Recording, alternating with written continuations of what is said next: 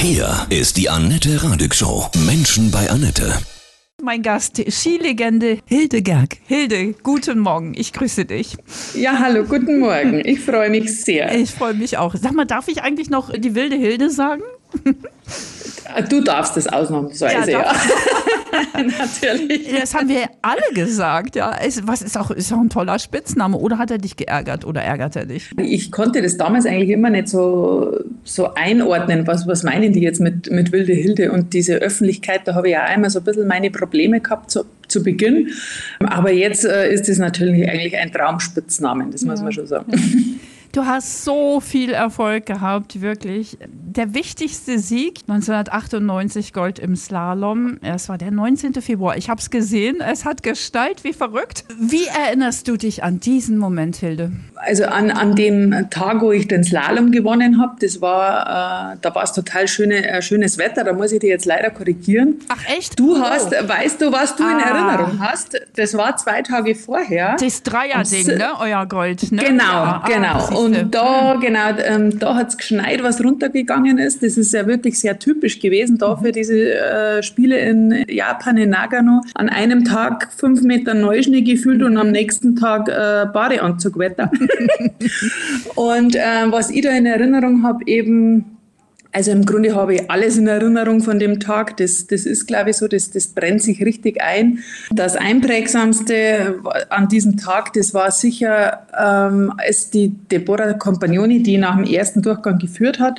Ich war schon im Ziel, hatte Bestzeit und als die ins Ziel kam und dann langsamer war als ich, und ich dann auf diese riesengroße Anzeigetafel schaute, bei Olympischen Spielen ist ja immer alles gefühlt total überdimensioniert. Gell? Und dann steht auf dieser riesen Anzeigetafel mein Name hinter der Eins mit dieser Bestzeit des Tages. Und da, da musste ich ja fünfmal hinschauen, aber immer gesagt, na Hilde, ist wirklich, es steht Hilde Gerg Germany hinter der Nummer eins. das war jetzt so für mich der totale äh, Hit und das habe ich mir eigentlich total äh, ja, gemerkt. Ja, ganz Deutschland hat sich mitgefreut. Das hast du auch gemerkt, wahrscheinlich. Ja, ja das ist, äh, da hat man natürlich als äh, Aktiver da gerade nicht so den, den, den Blick oder den, ja, die Aufmerksamkeit mhm. da dafür. Das, das kriegt man dann, dann im Nachgang einfach mit, äh, was da zu Hause dann los war, was, ähm, da, was da erzählt wird. Und äh, ja, das ist natürlich immer total schön, das auch zu hören, äh, was sich an äh, anderen Orten da abspielt, wenn man da so eine super Leistung bringt. Mhm. Du hast dein bisheriges Leben, Hilde, aufgeschrieben. Ja, es heißt der Slalom meines Lebens. Es ist sehr viel passiert, Schönes und auch ganz Trauriges. Du bist quasi auf der Alm aufgewachsen, ne? 1400 Meter, ganz ja, schön hoch. Sozusagen. Ja. bist du mit den Skiern zur Schule?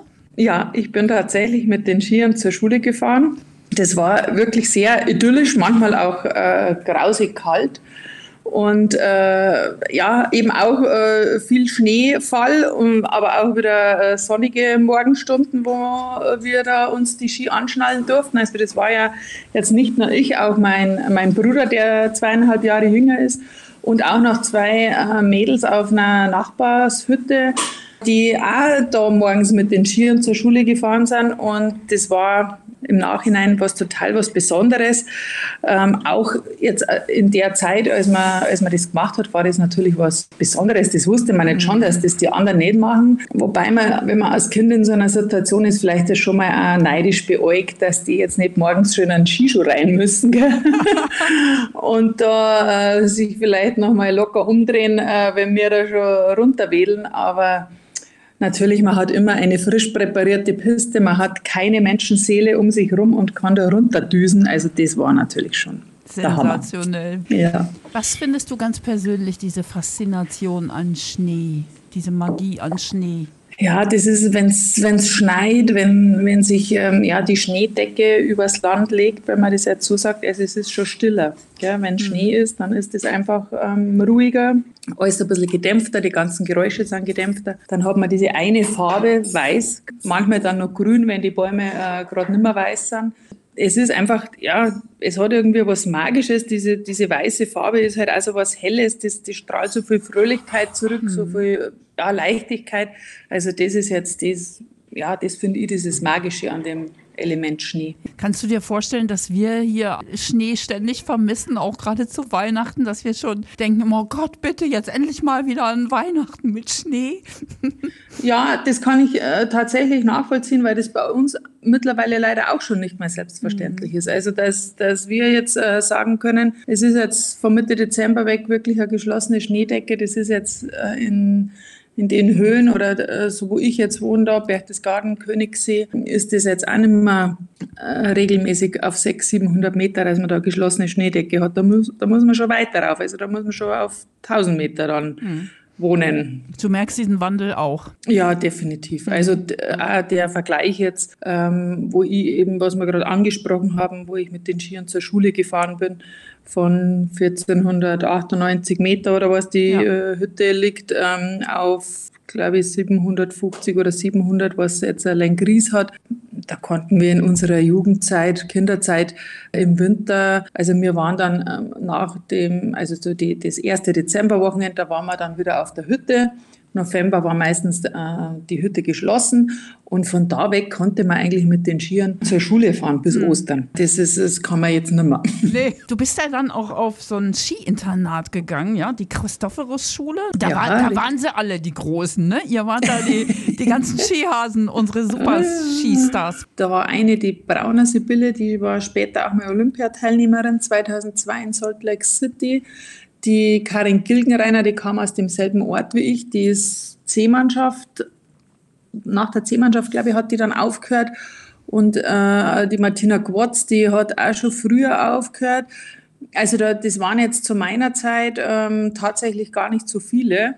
Ähm, aber wichtig später? für mich, mhm. genau, wichtig für mich war jetzt da einfach, dass dieses Umfeld passt, dass der Trainer da war, dass die, die Lehrer da an einem Strang ziehen. Für uns war das super. Wir waren vier, drei Mädels ähm, in derselben Klasse, die in derselben Mannschaft waren. Das war immer toll, weil man halt gemeinsam weg war, da den Unterrichtsstoff gemeinsam auch am Nachmittag mal gelernt hat und dann auch wieder ähm, gemeinsam in der Schule war. Also das war schon mal ganz gut, weil man sich da sehr gut austauschen hat können. Aber an der Schule, Mensch, da waren äh, viele erfolgreiche Skispringer, Hermann Weinbuch, die Maria Riesch ah, äh, ja. an der Schule, Felix Loch, der Rodler war an der ah. Schule. Also da sind schon sehr viele Wahnsinn. Auch wieder so Idylle ganz oben, ne? Ja, wie so eine andere Welt eigentlich. Hattest du Sehnsucht nach zu Hause? Nein. Also ich bin immer sehr gerne unterwegs gewesen, das muss ich sagen. Also ich bin gerne gereist. Ich bin auch früher, ich habe sehr gerne bei meiner Tante geschlafen oder mal irgendwo anders geschlafen. Da habe ich nie ein Problem damit gehabt. Ich bin aber auch immer sehr, sehr gerne wieder äh, nach Hause gekommen, eben um die Ruhe zu genießen, um mhm. in den eigenen vier Wänden einfach wieder Kraft zu tanken. Magst du das Meer auch oder bist du schon sehr auf die Berge fixiert? Also ich liebe das Meer mhm. total. Also ich habe in der Zeit, wo ich Ski gefahren bin, nur am Meer Urlaub gemacht. Klar, da brauchst du den Weitblick mhm. und die Wärme und Sonne, Strand und äh, leckt mich am Arsch quasi. ja. äh, total. Und das ist, äh, wir waren jetzt einige Zeit urlaubsmäßig nicht mehr am Meer, weil sich das jetzt irgendwie nicht so ergeben hat, weil man einmal anders Urlaub hm. gemacht hat, eben in den Bergen oder mal in Südtirol.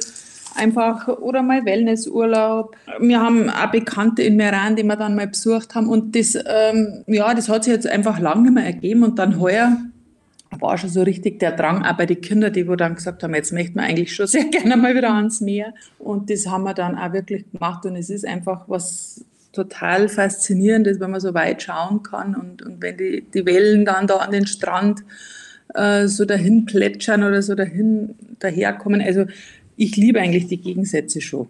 Schön. Das muss ich ja. schon sagen. Was mich interessiert, wenn du im Slalom auch da so runterjagst und dann fädelt man mal ein, ne? dann ist ja alles vorbei. Was denkst du in diesem Moment bei einem Rennen, wenn das mal passiert ist?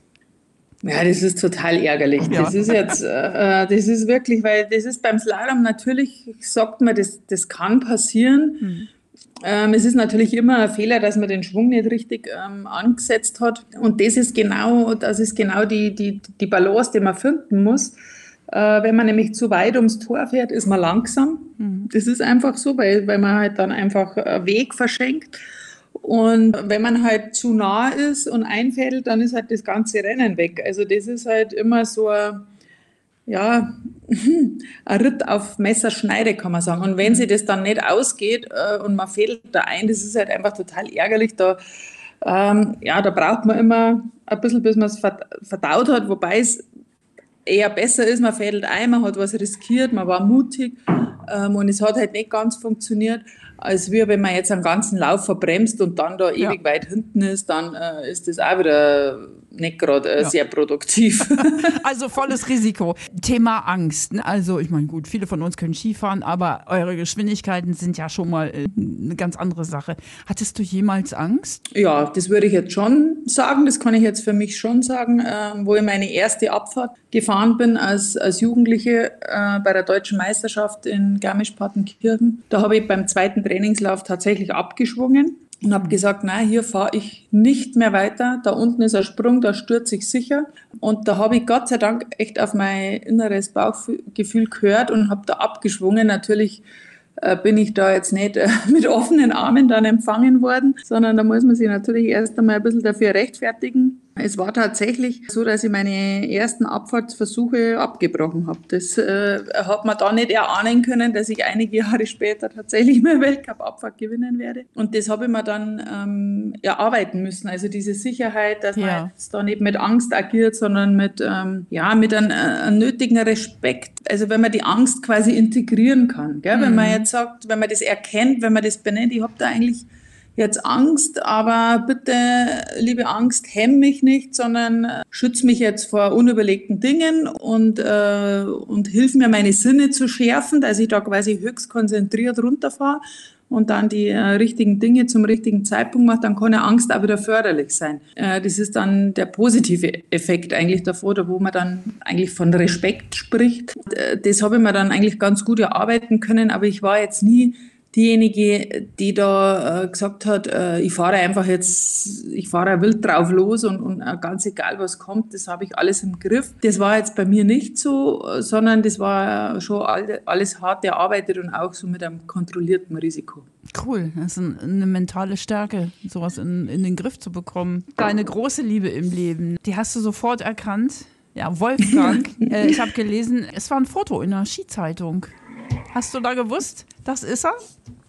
Ja, genau. Ja. So war das. Ja. also so war das. das da habe ich mir halt so, ich weiß nicht, ob du so Situationen kennst, ja. wo man so im Hinterkopf mal so, so eine Meldung bekommt und dann denkt man sich wieder, ja, so ein Krampf, gell? Aber halt so irgendwie so, äh, da hat man gedacht, ja, da, äh, den hätte ich mal kennenlernen. Ach, vielleicht heirate ich den mal so. Das war so im Hinterstübchen, gell? Jetzt nicht so, aber halt jetzt noch nicht. Da war ich ja noch sehr, sehr jung, wo ich das, wo ich das auch so gelesen habe. Und das war dann äh, eigentlich ganz witzig, weil ich, das war dann schon lang her und die Zeitung ist dann halt da bei meinen Eltern, hat sie die, die das halt da so noch gelegen, haben wir, das war eine, wo man sagt, die hebt man sich mal auf. Mhm. Und dann äh, habe ich dann gehört, also als ich nach Berchtesgaden eben an die Schule gegangen bin, habe ich gehört, ähm, ja, der, der Wolfgang Grassel, der wird äh, bei euch in der Mannschaft auch noch mithelfen ab September und der ist aus Berchtesgaden und wird euch dann vor Ort auch dort beim Training betreuen und so. Mm. Und dann, äh, dann haben wir gedacht, Wolfgang Grassel, hm, wer ist denn jetzt das? Da war das jetzt gleich gar nicht so noch auf meinem Schirm. Mhm. Und dann ähm, habe ich die, dann habe ich gedacht, das war doch der da in der Zeitung, jetzt muss ich das mal nochmal rausgeruschen. Und dann habe ich mir das nochmal, ah ja, genau, das ist so. Ja, und dann, ja, das war, mein Gott, das waren halt so Schwärmereien, was man da so hat, einfach mit 16. Und das hat sich halt dann Jahre später tatsächlich so rauskristallisiert, dass wir dann äh, ein Paar wurden, genau. Geheiratet, zwei Kinder bekommen, ja. durch dick und dünn gegangen und dann kam der Tag, als Wolfgang gestorben ist. Mm, ja, zu dem Zeitpunkt war das, war das wirklich also, total extrem, weil die Kinder ja auch noch sehr klein waren. Äh, wir hatten da eine Phase, da ist quasi Haus gebaut worden 2007. Dann ist die Anna auf die Welt gekommen im Herbst 2007. Da sind wir dann kurz nach der Geburt eigentlich erst in das Haus eingezogen. Also ähm, während der Bauphase äh, war ich halt schwanger, dann hochschwanger, dann mit einem sechs Wochen alten Kind umziehen, ist auch nicht immer das Lustigste. Ähm, eigentlich mit dem Sport gerade einmal aufgehört, noch gar nicht so richtig wieder im neuen Leben. Also da war immer nur dieses Bauen, Hausbauen zu Hause, schwanger, Kind, Kind kriegen. Äh, wieder von einem Haus zum anderen. Hm. Äh, dann kam da der Winter. Ähm, der Wolfgang war ja damals auch äh, immer viel fort, auch wenn ich äh, jetzt da äh, zu Hause war. Und ich selbst war ja da auch dann schon in diesem ersten Winter mit der kleinen Anna des Öfteren beim Kommentieren unterwegs. Dann ist der kleine Wolfgang noch gekommen. Dann habe ich ja Jahr Kommentationspause gemacht quasi. 2009 war das dann, da war ich nicht beim Kommentieren. Dann äh, 9, 10 äh, äh, bin ich dann auch wieder äh, fort gewesen, auch beim Kommentieren. Zu Hause haben die Ferienwohnungen waren dann im Sommer quasi schon Thema und unser, unsere andere Anlaufstelle und zu der Zeit bei uns ist, ist sehr viel Wald dabei, gell? Mhm. also Wald, der wo zum Hof gehört. Auch bei uns ist so sehr starker Borkenkäferbefall gewesen, gerade in der Zeit. Und da war das wirklich so, dass die im Sommer, wenn der Wolfgang daheim war, dann waren die da immer in dem Wald und haben diesen scheiß Borkenkäferbefall da beseitigt. Ja. Und äh, bei uns ist ja alles hügelig und, und, und schwierig, äh, das aufzuarbeiten. Also da kannst du jetzt nicht mit einer Maschine rein und, und du bist da in 0, nichts fertig, sondern das ist, das waren wirklich zwei Monate im Sommer, wo da der Opa und der Bruder auch, wo die da täglich quasi da im Wald waren. Und das war alles einfach viel und, und anstrengend für das, dass man da ja erst einmal so in dieses neue Leben äh, angekommen mhm. ist und zwei kleine Kinder einfach da waren. Und dann war, ist so dieses äh, Jahr 2010, das war dann, dann waren die Olympischen Spiele in Vancouver, da waren die Kinder tatsächlich zu Hause und, und Hoferl und ich äh, waren in Vancouver eher mit der Mannschaft, mit der Abfahrtsmannschaft und ich beim Kommentieren. Das war eigentlich auch total schön, weil wir da ja, abends einmal wohin gehen haben können, keine Kinder dabei ja. und so. Also das war angenehm. Dann hat man gesagt, ja, jetzt wird das ein bisschen lockerer. Jetzt ist das daheim. Mhm. Zu Hause hat sich das jetzt alles ein bisschen eingespielt. Ähm, die Kinder werden größer und, und, und. Und so war eigentlich ja dieser Frühjahr dann quasi. Und, und genau, und dann ähm, kam da dieser 12. April, wo, wo der einfach nicht mehr, nicht mehr heimgekommen ist. Äh, und das war dann, das war natürlich für mich ähm, körperlich, äh, psychisch ja sowieso, aber auch körperlich brutal anstrengend, wenn du, wenn du plötzlich einfach äh, für hm. zwei so kleine Kinder verantwortlich bist und die mehr oder weniger Tag und Nacht betreust, weil die zu dem Zeitpunkt waren die noch nicht in, in der Kita oder im Kindergarten. Die waren einfach wirklich bei mir. Ja. Und da war das schon super, dass, dass Wolfgangs Eltern einfach auch nebenan hm. gewohnt haben und die Kinder, durch das, dass, dass ich halt eben auch da beim Arbeiten weg war, das gewohnt waren, dass die auch bei Oma und Opa schlafen. Gell? Das mhm. war ihr zweites Zuhause quasi. Das war dann da schon eine große Hilfe. Wolfgang hatte einen Aortenriss. Konntet ihr mhm. euch noch verabschieden? Nee, also da war ich äh, dann tatsächlich zu langsam. Mhm. So ein Aortenriss, glaube ich, das, äh, das sind vielleicht fünf Minuten oder zehn Minuten, mhm. wo du da vielleicht ein bisschen ansprechbar wärst. Wobei es eher glaube ich, am, am, am, Vormittag schon mal gemerkt hat, dass jetzt da irgendwas nicht stimmt, weil er da eine Sitzung hatte und, und die Sitzung da schon mal verlassen hat, weil es ihm nicht so gut gegangen ist. Und dann auch früher ähm, die Sitzung beendet hat und gesagt hat, ihm geht es nicht so gut, er fährt zum Arzt. Und eben während der Fahrt zum Arzt äh, ist es halt dann so weit ähm, ja, gerissen, muss man jetzt so, so sagen, der, äh, das Aneurysma, dass, dass er da quasi im Auto dann ähm, verblutet ist. Was hast du denn den Kindern gesagt? Die waren ja noch so klein. Ja, die, die, mit den Kindern habe ich da eigentlich so gesprochen, wie dass man einfach sagt, der Papa ist jetzt bei den Engeln, der Papa ist im Himmel, dem geht's gut. Also das, das war am Anfang hm. nur so einigermaßen ausreichend. Gell? Äh, wir haben uns halt dann auch viel abgelenkt und viel unternommen und äh, ja, das mit einer allein zu Hause zu sein und die da zu beschäftigen, das war schon oft schwierig. Also mir ist dann auch leichter gefallen, wenn man einfach was unternommen hat, irgendwo an einem Wasser war oder im Sommer dann mit der Bergbahn irgendwo raufgefahren ist, ein bisschen spazieren gegangen ist. Mhm. Äh, einfach so, dass man ja, äh, ein bisschen Luft kriegt und ein bisschen eine, ein bisschen Ablenkung. Die, äh, das war jetzt also mal die anfängliche Erklärung und dann versucht man halt immer wieder, wenn halt Fragen kommen, wenn irgendwas ist, dann äh, versucht man halt immer wieder ein bisschen mehr zum Erklären. Und dann hat man halt auch noch viele Videos gehabt, einfach da, wo gefilmt worden ist und da, wo der Wolfgang halt auch drauf war. Und das wollten die halt dann auch immer wieder anschauen. Die, das haben sie sich auch selber einschalten können. Und das haben die dann auch selbstständig so gemacht. Mhm. Ja, da, und ich habe halt einfach versucht, dass ich immer die, ähm, die Meldung ausstrahle, dass sie jederzeit halt über den Papa reden können. Gell? Ja, also, dass ich nie sage, äh, jetzt. Ähm, jetzt regt es mich nicht auf oder mhm. jetzt bin ich so traurig, dass ich nicht drüber reden kann, sondern dass man wirklich sagt, es ist einfach okay. In deinem Buch steht, wir glaubten, wir hatten noch so viel Zeit. Auf der Karte, die, die man an der Kirche verteilt, weiß ich gar nicht mehr, wie man es nennt. Traueranzeige, genau. Ja, ja oder genau, so. mhm. genau. Was hast du jetzt für eine Einstellung zum Thema Zeit? Ja, das, also man kommt ja schon irgendwann wieder in diesen Alltagstrott rein, aber Zeit ist, ist was wahnsinnig Kostbares. Zeit mit jemandem zu verbringen, den man gern hat, äh, Zeit jemandem zu schenken, der es nötig hat. Äh, ich glaube, das ist allgemein das, das ist eigentlich unser, unsere Währung. Das ist eigentlich unser Zahlungsmittel, kannst du das schon fast so sagen. Mhm. Ähm, weil ähm, es bringt nichts, äh, immer nur materiellen Dingen hinterher zu rennen, wenn ich äh, dann letztendlich äh, für die Leute, die mit mir leben, keine Zeit habe oder kein offenes Ohr habe, weil ich einfach vielleicht zu viel arbeite oder mich da zu sehr äh, in, in meine Arbeit oder in auch vielleicht irgendein Hobby, das kann ja genauso gut sein. Man hat ja auch oft zeitaufwendige Hobbys, dass man sich da so verkriecht, dass man eigentlich äh, vergisst, Zeit mit anderen zu verbringen oder vielleicht auch mal Zeit mit sich selbst, was, was einem wirklich Spaß macht und was einem gut tut. Also ähm, das Thema Zeit, äh, ja, das hat sich definitiv verändert. Vorher ist es um Tausendstel gegangen und äh, dann ist man in so einer Unendlichkeitsschleife eigentlich gekommen, so die Zeit so überhaupt nicht mehr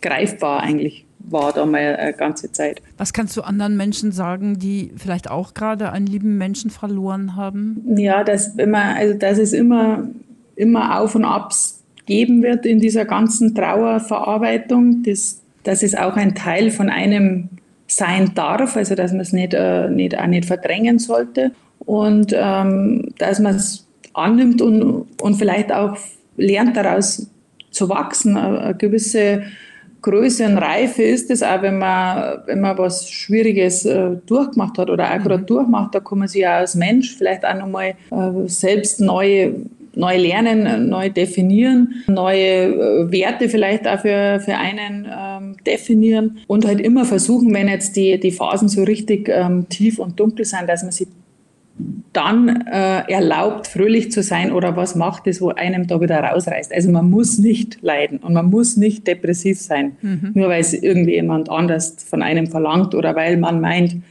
der muss jetzt noch traurig sein, sondern dass man wirklich dann auch versucht, äh, ja, sich wieder mit der Stimmung ein bisschen nach oben zu bringen. Weil das, das, das möchte derjenige auch nicht, der verstorben ist. Hm. Wenn, man muss sich ja mal vielleicht in die Situation des anderen versetzen, wenn der ähm, was sagen könnte, was würde, was würde er sagen.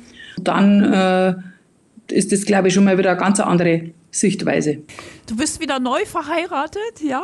Ja, genau. Ne, der Slalom deines Lebens. Ja. der Titel passt wirklich total gut. Hat diese Zeit, äh, als du Wolfgang verloren hast, hat dich das irgendwie ähm, angebundener gemacht? Ich glaube, äh, man ist, hm, man ist vielleicht mit, mit vielen Dingen schneller zufrieden. Man nimmt auch nicht mehr äh, alles so ernst oder so, so mhm so, so schwerwiegend oder so, Demütiger. so wichtig, mhm. nicht mehr so wichtig. Man nimmt sie vielleicht sogar selber nicht mehr so wichtig. Ja. das ist eine gute Erkenntnis. Genau, weil einfach äh, sehr vieles vergänglich ist. Was machst du heute? Ich habe schon gehört, Ferienwohnung, wir können bei dir Urlaub machen.